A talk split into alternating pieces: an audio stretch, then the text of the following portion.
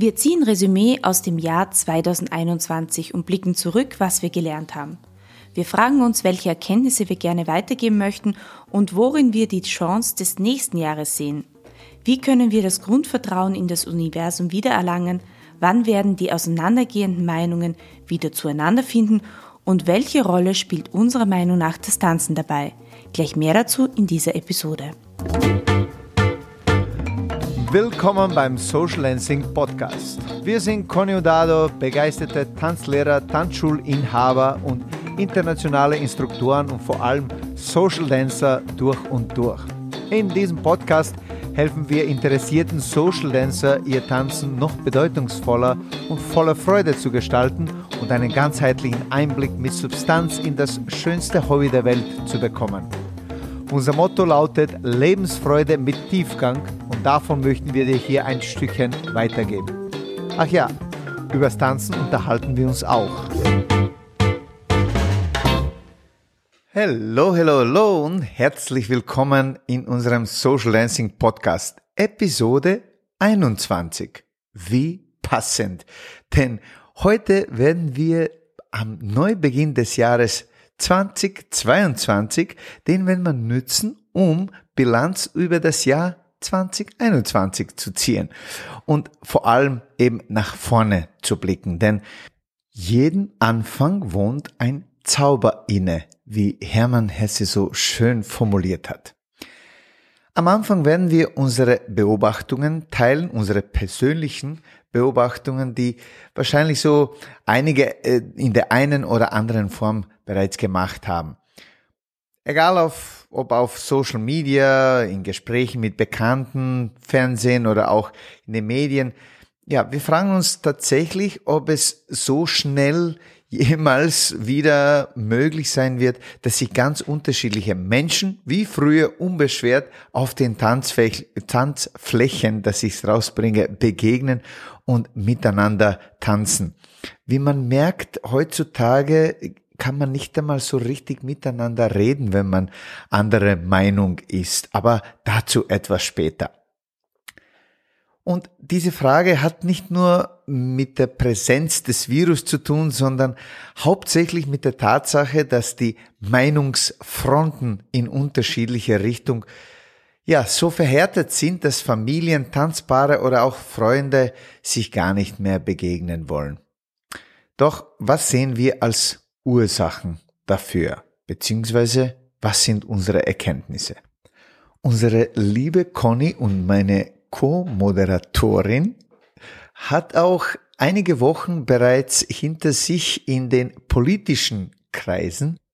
Das wiederum hat unseren Hinterfragungsprozess noch mehr intensiviert und beschleunigt, kann man wohl sagen. Deswegen überlasse ich dir gleich unsere erste Erkenntnis.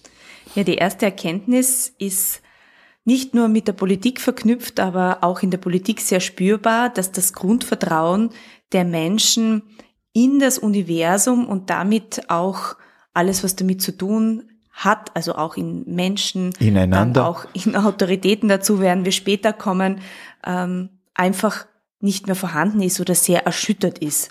Und wenn wir so ein bisschen zurückblicken in unsere Kindheit und vielleicht die, die jetzt noch ein Stückchen älter sind als wir, können das noch besser bestätigen, dann sehen wir da schon einen sehr, sehr großen Unterschied. Denn früher war das ganz normal, dass man eine Zeit lang nicht erreichbar war, dass zum Beispiel die Kinder einige Stunden im Wald spielen waren oder später in meinen Zwanzigern, wie ich zum ersten Mal auch nach Amerika gereist bin, da war das nicht so einfach, gleich zu einem Telefon zu kommen. Meine Mutter musste aushalten, dass ich mich ein, zwei Tage auch nicht melde oder manche haben sich sogar länger nicht gemeldet. Es war also normal, dass man vom Urlaub eine Postkarte geschickt hat, aber nicht jeden Tag eine ja. WhatsApp oder eine, einen Anruf getätigt hat, um zu berichten, was im Urlaubsort so los ist. Das war so eine Grundzuversicht. Äh, es wird schon gut gehen, oder? Ja, es war eine Grundzuversicht und vor allem man hat auch, denke ich, von klein auf das Vertrauen mehr in die Kinder auch gestärkt. Sie waren sozusagen sich selbst ein bisschen mehr überlassen und mussten vielleicht auch mit ihren Ängsten alleine besser umgehen lernen, aber auch Lösungen finden für Probleme, die aufgetreten sind. Und es ist natürlich schön, in einer Sicherheitsgesellschaft zu leben, wie wir das jetzt in den letzten Jahren vor Corona erlebt haben. Es gibt auch sehr viele schöne Seiten, die damit verbunden sind, denn Vertrauen ist riskant. Man riskiert dabei auch verletzt zu werden und je mehr man sozusagen vertraut, desto größer ist auch die Chance, dass man dann einmal sozusagen auch enttäuscht wird. Aber dazu kommt noch eine Sache. Dadurch, dass man eben alles auch googeln kann, verliert man auch das Vertrauen in beziehungsweise den Respekt vor den Autoritäten, vor Experten. Man glaubt einfach alles viel besser und schneller nachprüfen zu können. Das spürt man auch in der Politik. Das heißt, egal ob jetzt Regierungen, Ärzte, Wissenschaftler oder eben wie gesagt andere Experten, sie genießen immer weniger Vertrauen. Und das spüren wir ja auch im Tanzen oder haben wir im Tanzen gespürt und jetzt gleich an dich, lieber Dado, die Frage, denn du bist ja vor allem auch mit diesem Teil sehr intensiv in den letzten zwei Jahren beschäftigt gewesen durch unsere Online Academy. Wie siehst du denn das, dass man jetzt auch im Tanzen zum Beispiel alles an Informationen mal bekommen kann, was man sich so wünscht? Naja, das ist eben, um da, um da anzuknüpfen, wo du bereits warst, informiert und wissend zu sein, sind ganz, zwei ganz unterschiedliche Dinge, wie wir das wissen, aber oft äh, im Alltag glauben wir nur, weil wir Informationen haben, weil wir YouTube-Video gesehen haben, dass wir das besser wissen als jemand, der schon seit Jahren nicht nur betreibt, sondern auch hinterfragt, lehrt und sich selbst und andere hinterfragt. Aber das ist vielleicht eine ganz eigene Podcast-Episode. Ich sehe das irgendwie auch äh, ganzheitlich, dass je mehr Informationsmöglichkeiten wir in der Welt haben, desto schwerer tun sich Menschen mit diesen Informationen umzugehen und ihnen irgendwie zu vertrauen. Und irgendwie glaube ich immer mehr, dass wir mit so viel Freiheit und Möglichkeiten und Informationen immer schwerer umgehen können. Das ist wie so unser Finn mit so viel Süßigkeiten. Ich glaube ja. auch. Na, aber das seine Meinung, ja, Zeit aber. Aber seine Meinung nach, er geht damit perfekt um. Er isst alles auf. Ob das gut ist, nachhaltig, das ist eine andere Sache. Aber äh, schlussendlich zum Vertrauen, es ist eben keine Einbahnstraße. Wir brauchen zwei Seiten dafür, die beide dafür arbeiten. Und irgendwie merke ich in dieser Zeit, dass wir anstatt aufeinander zugehen, dass wir aufeinander losgehen. Und das ist so schade, weil diese ähm, Freude an Vielfalt und man würde auch sagen, Freude an Demokratie nimmt immer mehr ab. Vielfalt im Sinne von Diversität, äh, das andere zu akzeptieren, damit leben zu lernen und idealerweise davon etwas zu lernen. Und da würde ich auch gleich gerne einen Hinweis bringen, wo wir auch die Chance des Tanzens sehen. Denn das moderne Social Dancing verlangt ja genau dieses Vertrauen, diesen Dialog, den du jetzt auch gerade beschrieben hast, genau. und das Teamwork. Also die Entwicklungen wie zum Beispiel im West Coast Swing, wo beide Partner gleichermaßen für den Ablauf während des Tanzens verantwortlich sind das ist nur mit einem großen Vertrauensvorschuss möglich. Und jetzt kommen wir zum nächsten Thema, gleich auch nur mit Spielregeln und Konventionen. Und äh, wie ich den Dado kennengelernt habe, war er ja auch sehr, sehr skeptisch, was war Konventionen. Sehr, mh, sehr konventionelle Typ kann man mich so ja, beschreiben, gell? Nicht. Mhm. Und Spielregeln betrifft, also wir sind ja da ein bisschen auch aneinander geprallt. Und vielleicht. Gerüchteweise lasse ich dir da jetzt unsere Erkenntnis Nummer zwei, die ja für dich auch durchaus in den letzten Jahren eine vielleicht vertiefendere war, als du es davor gedacht hast. Ja, das ist die Erkenntnis Nummer zwei, dass ja die Standards Konventionen beziehungsweise Spielregeln oder Leitlinien, nenn das, wie du willst, je nach dem Kontext wird es ein wenig anders ausgelegt. Aber all diese Konventionen, mit einem Wort ausgedrückt, sind eigentlich gar nicht so böse, wie sie immer wieder dargestellt werden oder wie ich sie damals auch so erlebt habe. Warum ist das so? Denn diese nennen wir sie jetzt Leitlinien. Sie etablieren auch eine stabile Ausgangslage und auch eine Grundlage, eine Basis, die aber keineswegs starr sein muss und fixiert. Sie ist schon oder kann und soll sehr wohl flexibel sein und kann je nach Situation, Situationselastizität ist gefragt, auch gebrochen werden. Aber wenn man gar keine Standards hat, sprich alle Konventionen und äh, werden dauernd drauf und runter hinterfragt äh, werden und was, wozu das führt, ist meiner Meinung nach Chaos und Unruhe. Denn diese Standards, wie gesagt, bieten eine solide Grundlage, eine Ruhe für Freiheit, Ausdruck und auch Kreativität. Und genau das sieht man ja heutzutage in einer einfachen Begrüßung. Ich Denn liebe es. Im Moment nicht. weiß man nicht, ob man jemanden die Hand geben soll, ob man ihn mit einem Winke. Fußkicken begrüßen, mit einem Ellbogen. Winken, mit einem Ellbogen, mit einem äh, Faustpump.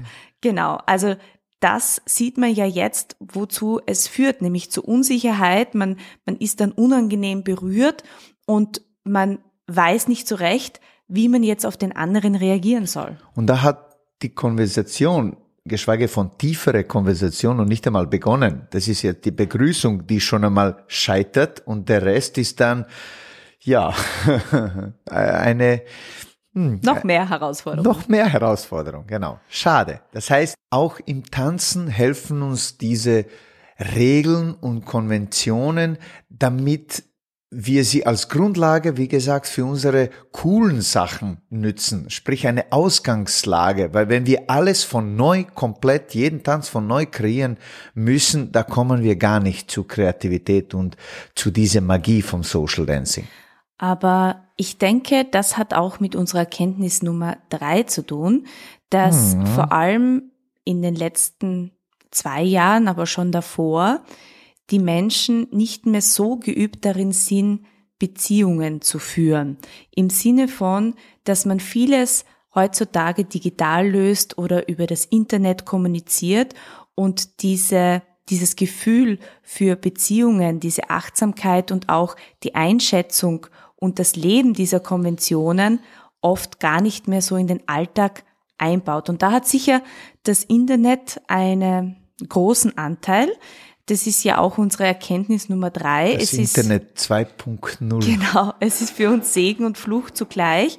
Segen deswegen, weil wir sehr, sehr dankbar sind, dass wir auch trotz dieser Situation digital weitertanzen konnten, dass wir mit vielen tausenden Tänzer und Tänzerinnen weiter in Kontakt bleiben konnten, gemeinsam auch Bewegung teilen konnten. Und das hätte man sich vor ein paar Jahren eigentlich gar nicht noch vorstellen können. Aber gleichzeitig bildet das Internet auch die Möglichkeit, in dieser Art Meinungsblasen zu bleiben, die auch Dado vorher beschrieben hat. Und wir würden das sehr gerne einen, äh, ein Zitat unterbringen von Anselm Grün, das das sehr gut beschreibt. Das Internet bietet die Gelegenheit, seinen ganzen inneren Mist einfach loszuwerden, ohnehin ohne ihn zu hinterfragen, ohne ihn zu filtern. Das schafft eine Atmosphäre von Hass und Aggressivität. Und die Mönche, führt Anselm Grün weiter aus, sagen, wir sind nicht verantwortlich für die Emotionen, die wir haben, sondern wie wir damit umgehen. Und das Internet macht es uns sehr viel leichter, diese Emotionen ungefiltert einfach in diesen Raum zu äh, plären, sage ich schon fast. Ja, und da übergebe ich jetzt auch schon zum Dado wieder zurück, der mhm. uns gleich auch die Erkenntnis Nummer vier erklären wird. Ja, was eine schockierende News. Die Menschen glauben am ehesten das, was ihnen in den Kram passt. Und was sie in ihrem Glauben und ihrem Weltbild bestätigt. Das war schon immer so. Das ist jetzt nichts Neues. Aber warum das jetzt gerade so schlimm ist, ist, dass die Instrumente der modernen Gesellschaft da sehr dienlich sind, unsere ursprüngliche Meinung noch mehr und noch weiter zu verhärten, statt sie zu hinterfragen. Eben, das sind die helfende Tools wie Internet, die Globalisierung mit all ihren positiven und in dem Fall eben negativen Aspekten und das Resultat daraus ist eben das bekannte Ich-Mindset. Und da sehen wir auch wieder die Chance im Tanzen, denn hm. im Tanzen muss man sich ja irgendwann. Im Paartanzen vor allem. Im Paartanzen vor allem, aber auch im Solotanz irgendwann begegnen. Man begegnet sich nämlich mit sich selbst oder man, man erkennt sich immer wieder neu im Tanzen und man begegnet auch dem Tanzpartner oder der Tanzpartnerin. Und genau das Tanzen wirkt dieser beschriebenen Blase auch entgegen. Oh, ich würde fast sagen, jetzt fällt mir gerade ein, es ist eine Reise zu sich selbst, um aus sich herauszukommen. Oh, das hast du jetzt schön gesagt. Wow. Also wir haben es jetzt auf jeden Fall schon mal für die Ewigkeit konserviert in diesem Podcast. Jetzt müssen ja. wir es irgendwann nur noch niederschreiben. Eigentlich soll man jetzt schon aufhören. Nein, weil wir, wir wollen noch, noch ähm, vielleicht unsere ganz persönliche Erkenntnis mit euch teilen. Das war jetzt so ein bisschen aus der Beobachtung resultiert, aber wir haben auch 2021 für uns etwas entdeckt, was vielleicht gar nicht so offensichtlich ist, nämlich dass die Umstände nicht für unsere Zufriedenheit verantwortlich gemacht werden können. Das ist jetzt prinzipiell nichts Neues. Das ist sicher auch ähm, schon vielen bewusst geworden. Schon in uns. einem oder anderen Artikel immer wieder genau, erwähnt. Aber wir haben das ganz, ganz anders noch einmal erlebt, aus zwei Gründen. Erstens einmal, weil die Umstände jetzt schon länger sehr unser normales Tun beeinflussen. Das heißt, das, was wir früher als unsere normale Tätigkeit gemacht haben mit der Tanzschule, mit dem Reisen, mit dem internationalen Unterricht und allem, was dazugehört, ähm, das ist einfach im Moment schon nicht nur im Moment, schon seit längerer Zeit nicht mehr möglich. Im Moment dauert leider sehr lange. Und damit äh, haben wir auch uns überlegen müssen, definieren wir uns darüber oder was ist das eigentlich? Denn wir erkennen in unserem Umfeld auch sehr viele, die sehr an den Umständen zurzeit verzweifeln. Und es ist nicht so, dass es uns nicht auch manchmal schwerfällt, weil wir brauchen sukzessive unsere Ersparnisse auf und wissen nicht, ob es äh, Sinn macht, in der Hoffnung zu leben, dass das äh, bald alles wieder unbeschwert möglich sein wird, was wir uns so erhoffen oder wünschen oder woran wir festhalten. Aber es zeigt uns trotzdem, dass wir innerlich nicht unglücklich sind oder unzufrieden, obwohl eben das Außen wegfällt. Und deswegen glaube ich, ist es ganz wichtig, sich auch immer wieder zu sammeln und zu fragen, was bin eigentlich ich und was bleibt übrig? Was wenn, will ich? Genau, wenn, wenn alles sein? andere wegfällt. Hm. Und dazu kommt noch eine ganz persönliche Erfahrung, die das Ganze noch verstärkt. Meine Oma ist seit mehreren Jahren sehr, sehr schwer an Demenz erkrankt und mittlerweile ist es so, dass äh, sie oft gar nichts mehr mitbekommt von ihrer Umgebung und durch die Pflege in der Familie dürfen wir ihren Weg sehr intensiv begleiten und auch beobachten.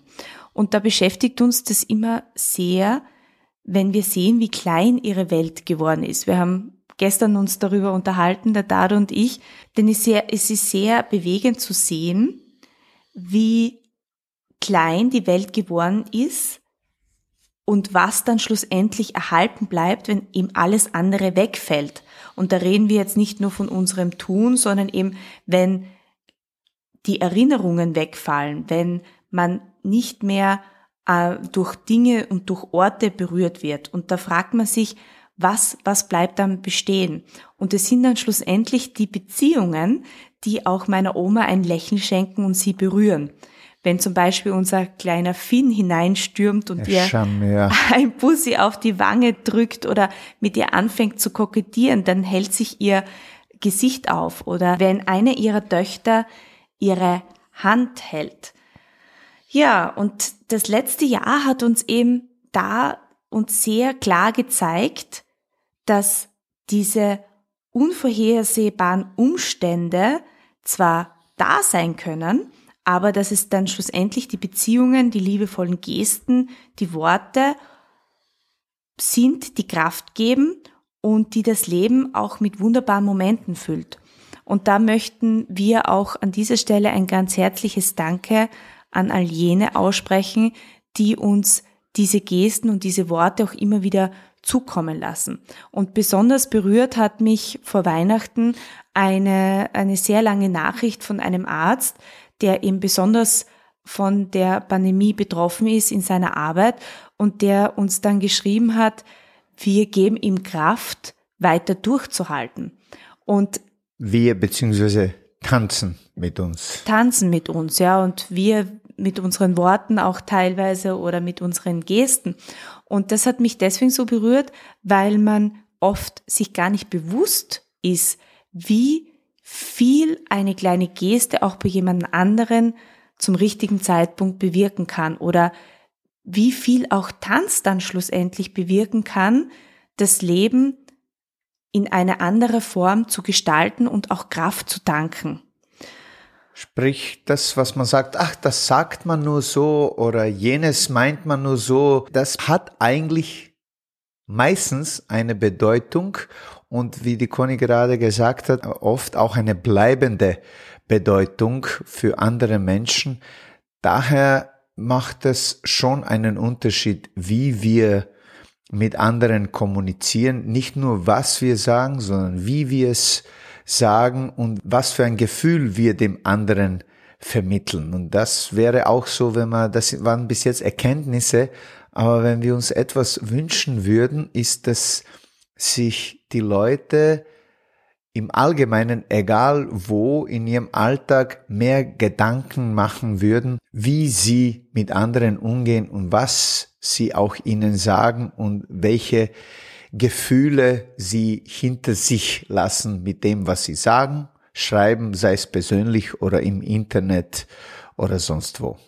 Und das führt uns auch schon zu unserer vorletzten Erkenntnis, Erkenntnis Nummer 6. Wir sind sehr demütig vor Beziehungen geworden. Hm. Demütig im, im Sinne von, dass wir sie noch mehr wertgeschätzt haben und noch mehr dankbar dafür geworden sind, welche Beziehungen wir führen dürfen und mit welchen wunderbaren Menschen wir auch umgeben sind. Und es ist uns noch mehr ein Ansporn geworden, selbst uns noch weiter zu verwandeln. Und da möchte ich ja auch wieder den Anselm Grün zitieren, der sagt, es geht nicht um Veränderung, sondern es geht um Verwandlung. Also Verwandlung. Also immer mehr. Viel besseres Wort. Ja. Genau, der zu werden, der du bist und zwar die beste Version dann schlussendlich von dir. Und das hat uns auch den Ansporn gegeben, immer weiter auch uns zu hinterfragen und unser Tun zu hinterfragen. Ja, das ist so schön, wie er das sagt, weil, warum? Weil ich eben noch nicht der bin, der ich eigentlich sein könnte.